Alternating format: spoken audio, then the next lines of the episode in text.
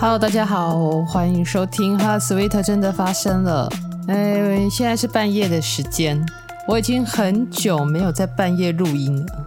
心血来潮，想说既然那个想讲的东西有确定了，就赶快录一录好了。嗯，今天要啊，今天这集要讲的是跟蛋白质相关的主题。在讲之前，还是来介绍一下我的背景好了。啊，我是一个护理师，目前是肿瘤，就是癌症的个案管理师，就是提供癌症病人一些咨询啊，还有卫教啊、照护啊。好，那因为我常常会被病人问到说，比如说手术完或者是在做化疗的时候，那可不可以就是补充蛋白质？加上现在又有蛮多那种高蛋白的产品嘛。对啊，日常会被问，所以我就想说，我就找点资料，然后稍微整理一下。那其实这几年哦，因为健身的运动很流行嘛，也常常看到有在说要补充高蛋白或者是补充蛋白质。对，那关于这点要注意的事情又有哪一些呢？就是这一集大概在这个内容里面都可以听得到。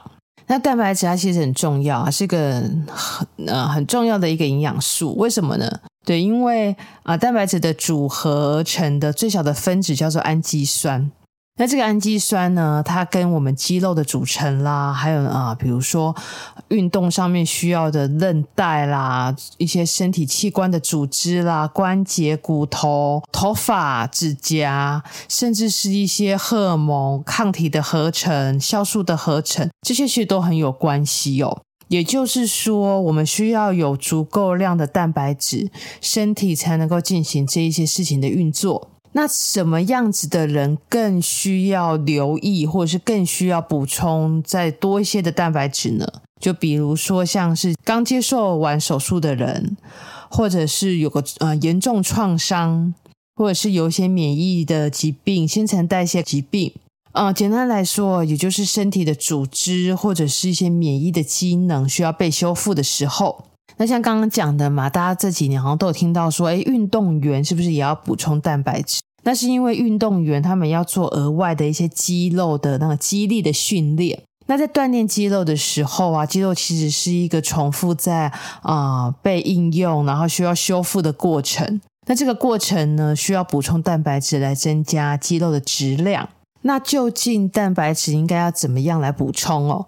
对，那如果说以一般的成人来说的的话，呃，假设不是说特别有在做运动，不是特别有运动习惯的人，就是一般的身体的日常生活活动这样子的人来说。成人的话的蛋白质量大概是每公斤体重零点八到一点二克，嗯，那我们就取一个最好记的值，就是每公斤一克好了。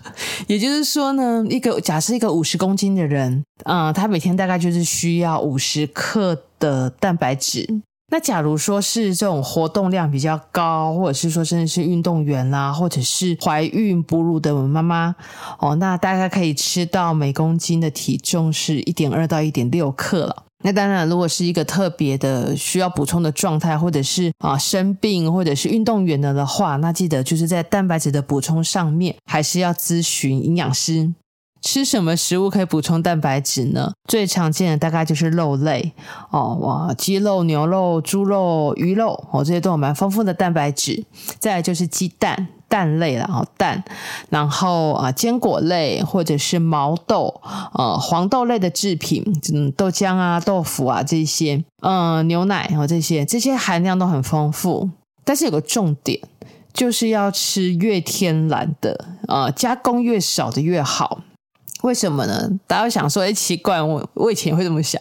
想说明明都是吃鸡肉，那我吃鸡排有什么关系呢？对，就是也是在补充蛋白质嘛。但事实上哦，如果说是一个经过，比如说烧烤啊、油炸好的过程的的话，那就是比较容易产生一些其他的物质嘛。因为高温容易产生质变啊、或者是一些食物原本的组成的方式就被改变了。那像一些加工食品，比如说腊肉啦、啊肉松啊这一种加工食品的话，它必须去所谓加工，就是需要再多加入一些其他的东西嘛。那这些东西可能是一些复合剂啊，一些添加物。对，那这些物品呢，吃多了反而容易造成一样哦，就是造成我们正常细胞的质变。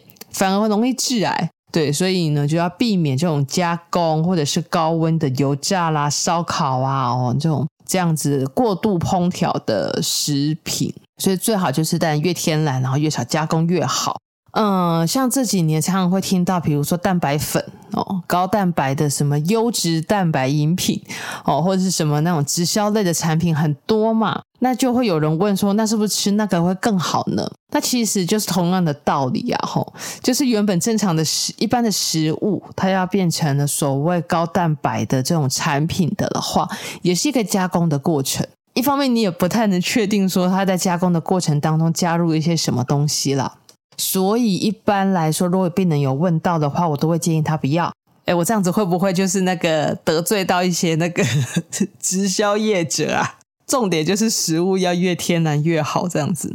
对，那甚至是像营养品，虽然说营养品它就是一个啊、呃、热量高，然后专门针对一些呃营养不足或者是生病的人设计的营养品，但是一般如果病人来问的话，我还是会说，如果能够吃正常食物，我们就吃正常食物；真的吃不够的话，我们再来做营养品的补充。营养品的好处是它的热量高，但是它的体积不多。那额外来提一下哦，刚刚讲到肉类有丰富的蛋白质嘛，但是肉类常常会被问的就是红肉跟白肉的问题，尤其是大家常常会听到说，诶，红肉好像容易致癌，诶，那能不能吃红肉呢？那所谓的红肉哦，就是呃很常见的，就像是牛肉啦、猪肉啦，这些就是红肉。有的时候我们也会，比如说病人在贫血，就是血红素很低的时候，我们会建议他吃点牛肉嘛，或是在化疗期间体力很弱的时候，有的时候医疗人员建议他要吃些牛肉。那最主要是因为牛肉它的铁质含量高了，然后再加上这种肉类本来就是一个优质的蛋白质，所以才会说鼓励吃这样子。但是比较需要注意的哦，就是红肉它其实相对的油脂量也比较高。它里面含红肉含有的一些物质成分也比较容易，可能会引起一些发炎的反应，或者是心血管疾病的风险。所以一般来说，如果要补充蛋白质的的话，我们会比较鼓励就是以白肉为主。白肉像什么呢？像是最常见的就是鸡肉啦。对，所以大家看到那种什么健身的那种呃营养餐啊，什么是不是常常会看到用鸡肉？但重点还是要在于说，其实只要是适当的补充，不是说每一餐都在吃牛肉，每餐都在吃红豆的状态的的话，那通常也就不用太过于担心这样子了。每一种食物都一样嘛，哈，就是不要过量，然后每一也不要说每一餐都吃一样的食物，基本上就不会有太大的问题。嗯，那再讲一下，虽然说补充蛋白质很重要，但是蛋白质如果补充的太多了，补充过量了，会不会有危险呢？当然还是会的哦。对，因为啊，不管是对于肾脏或是肝脏来说，过度的需要去代谢这种蛋白质的的话，都会加重肾脏的负担。然后蛋白质在代谢的过程当中，也会产生那个阿摩尼亚，就是体内的氨气。哦，对，那种阿莫尼亚如果呃累积，然后不容易代谢出去的的话，但对身体也是有风险的状态。最主要还是会影响肾脏的代谢功能啊。所以当然蛋白质也不要吃到过量，这样。那就像刚刚讲的那个量的成分，大概就算个差不多，你每一公斤的体重补充一克，五十公斤就大概是五十克这样。那还有比如讲到蛋白质过量，可能还会有什么影响？因为我们每天吃的食物的量大概是差不多是固定的。那如果说你的蛋白质含量变高了，那相对的可能碳水化合物、糖类的摄取就减少了。因为碳水化合物当中它有一些呃可以提高血清素的一些成分在。啊，简单来说就是吃一些糖的时候，你会觉得心情比较好嘛？对，因为我们那个身体里面要合成一些荷尔蒙，比如血清素的时候，它需要用碳水化合物来做生成，这样子。所以，如果一旦糖类就碳水化合物减少摄取的的话，那可能就会有些情绪低落的情形。这一点我觉得还蛮重要的，就是不要说太忽略掉说，呃，原本体内就是应该要是一个营养均衡的状态，这样子其实对于情绪也是比较稳定的。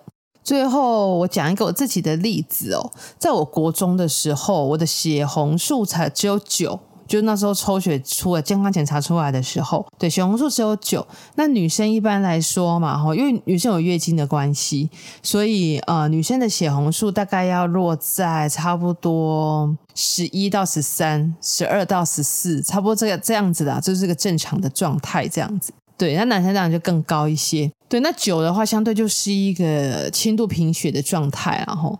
对，那那个时候我的爸妈呢，好像就问了一位，我已经忘了，我他好像是护理师。对，然后那时候这位护理师阿姨呢，就是跟我爸妈说要让我多补充蛋白质。那以前小时候不懂嘛，对，那我现在就就才懂了，知道说为什么要补充蛋白质，因为蛋白质呢跟身体的营养的吸收啊，还有抗体的合成啊，这些都很有关系。所以一旦蛋白质的的量，就营养的量，营养是均衡足够的时候，那。自然就是可以增加铁剂的吸收、铁质的吸收，或者也可以减少一些贫血的状况。这样对，然后那个时候呢，我爸妈就让我每天吃一颗蛋，我印象很深，就是我那时候几乎每天都会吃到一颗蛋，就是补充蛋白质的一个状态，这样子。对，所以我我现在啊，我觉得我好像我也忘记了，大概到了大学吧，还是高中，就反正一直到现在，我的血红素大概都维持在十三左右，就是一个很标准正常的状态，这样子。对，所以我要讲的事情是，其实那个蛋白质的摄取，对，是对于比如青春期的发育啊，吼，呃，也是蛮重要的。然后比较特别的是，因为我都常常在讲女生嘛，比较少讲到男生。然后我刚看了一个资料，就是男性呢，大概到中年之后，睾固酮会慢慢的下降。那如果睾固酮的浓度降低了的话，那基本上大概就是会影响到性功能的部分，这样子。可能也还会影响到一些，比如说情绪会比较低落啊，可能会失眠啊，甚至就是类似更年期的症状，会变胖啊，肌肉会松弛，呃，心血管的疾病可能会发生率也会变高。那这时候也是会建议说说，那就是适当的补充蛋白质，还有多运动哦。因为补充蛋白质的话，蛋白质里面啊、有一个成分叫精氨酸，然后对它就是可以让这个更年期的症状比较延缓发生。对，所以就是这部分也是可以提供给大家做参考。对，那其实今天最重要的重点呢，虽然我们都在讲蛋白质，但是最重要的还是营养的成分，我们必须均衡的补充。那蛋白质的部分呢，当然就是也不要说避免就是过量啊，然后或是过少，这样都不好。再来就是一个，我真的觉得我这几集做下来，就是几乎每次只要讲到健康有关的，就会提到运动这样。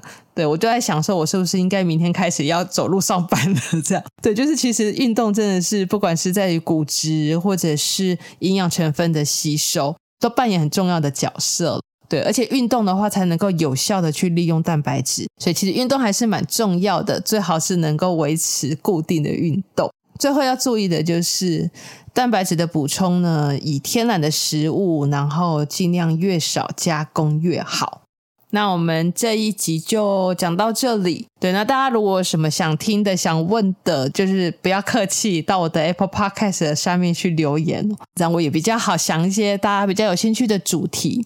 好，那我今天就大概录到这边，现在时间也晚了。好，那大家晚安。这集我应该会在，应该也是明天晚上发布吧，给大家听到的时候，应该也是晚上要睡觉的时间了。我们下一集 Heart Sweet 真的发生了，空中再见，大家拜拜。